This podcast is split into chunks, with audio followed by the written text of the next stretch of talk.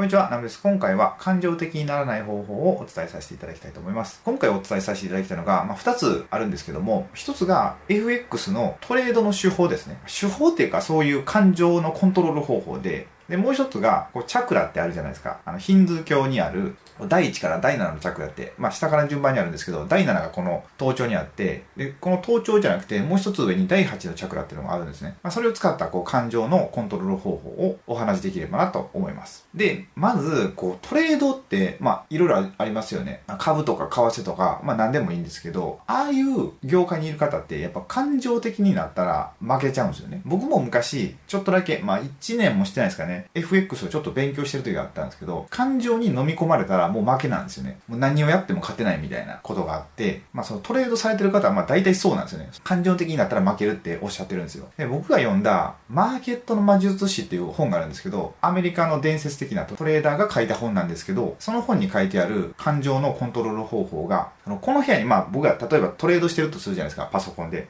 で、そしたら、その自分の斜め後ろ上の隅にもう一人自分がいるみたいな。言うたら防犯カメラで見てるみたいな。その視点を一つ持っておくんですよ。で、例えばこうトレードしてて、その今の状況が感情的になってないか、ちゃんと理性を保ってるかっていうのを、その斜め後ろ、上45度からまあ見ておくってことですね。こう自分を俯瞰するってことですね。そうやって常に自分の感情を見ていくってことですね。まあ、例えるならこう幽体離脱してるみたいなもんですね。もう一人の自分を作って、まあ自分を見てるみたいな。まあそうやって感情をコントロールしていくってことなんですよ。でも、このね、感情をコントロールするのはいいんですけど、感情を消していくトレーダーの方がいらっしゃるみたいで、でそう、それするとどうなるかっていうと、なんかね、感情を消すことですごいお金は手に入るらしいんですけど、何をしても、喜びとか喜怒哀楽っていうのがなくなってくるらしいんですよ。トレードで感情を消す訓練をまあするっていうことじゃないですか。で、そうすると、それが日常生活にも反映されてしまって、日常生活でも、この嬉しい、悲しいとかって、そういう感情も全部消えちゃうみたいなんですよ。だからこれってこう、お金が手に入ったけど、果たして幸せになったのかっていうと、まあ真逆で、どんどん不幸になっていってるって感じだと思うんですよね。あ、そう、あとね、こう、男の人って、なんか、独身の間は、トレードで勝てるみたいなのがあるらしいんですけど、でもそこで結婚するとするじゃないですか、例えば。で、これはまあなんか、一人そういう方いらっしゃったんですけど、え結婚した途端負け始めたらしいんですよ。それはなんでかっていうと、その結婚することで守る人ができたから、やっぱどうしてもその人を守らなってなって感情的になるじゃないですか。それで感情がそのトレードに挟まってしまうことで勝てなくなった。結果的にその人は離婚したんですよ。で、離婚したらまたトレードで勝てるようになったっていう。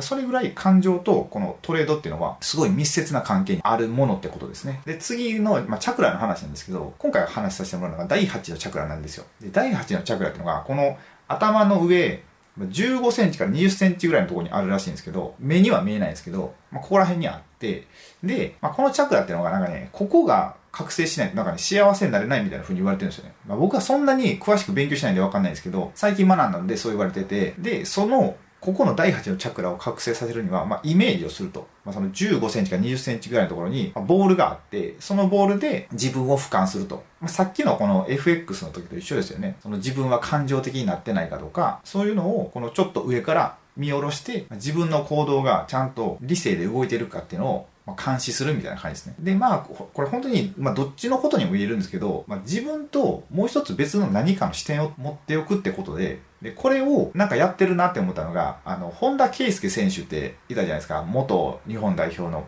あの方って、なんかリトルホンダっていうのを作ってたと思うんですよ。それって脳内で会話してるみたいな。もう一人本田圭佑を作って、で、何かあれば相談してっていうので、それって自分を冷静に見るために会話するってことなんですよ。だからその視点で見る自分もいるし、今の意識で働いてる自分もいるっていう。この二人で対話して、答えを出していく。そうやってして、その今の判断が間違ってないかっていうのを常に観測していくっていうことですね。これってまあ僕も一応ね、まあ、日常生活の中でやってるんですけど、まあ、どういう時やるかっていうと、まあ、子供に何か起こる時にやってるんですよね。その怒るっていうのも、まあ、2種類あると思ってて、怒るっていうのと叱るっていうのが2つあると思うんですよ。何か注意する時に。それは、怒るっていうのは自分の感情を吐き出してるって思うんですよね。その何か例えばすごい汚して子供がで、それで起こるのって、まあ、僕が掃除しないといけないとかっていう僕の感情じゃないですか、ただの。でそうじゃなくて、叱るっていうのは、その子供の将来を考えてしつけるっていう意味で、まあ、叱るってことですね。まあ、これね、すごい難しくて、なんかね、やっぱどうしても感情的になっちゃうんですよ。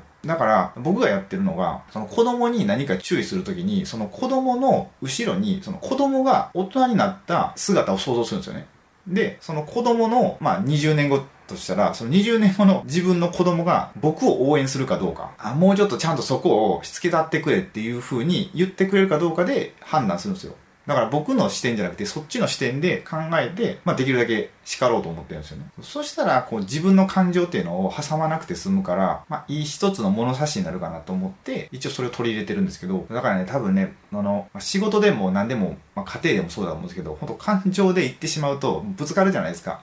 だからその感情的にならないように、まあ、何か新しい視点を一つ取り入れて、で、まあ、感情を、まあ、一歩引いて、観測しながら、まあ、生きていけるようにしたら、まちょっといい人生になっていくんじゃないかと思います。ということで、今回の動画はこれで終わりたいと思います。もし今回の動画がお役に立てていただければ、グッドボタンやチャンネル登録をお願いいたします。チャンネル登録をしていただく際は、最新の投稿が通知されるように、ベルマークをオンにお願いいたします。もしご意見やご感想がありましたら、コメント欄へお願いいたします。それでは最後までご視聴いただきありがとうございました。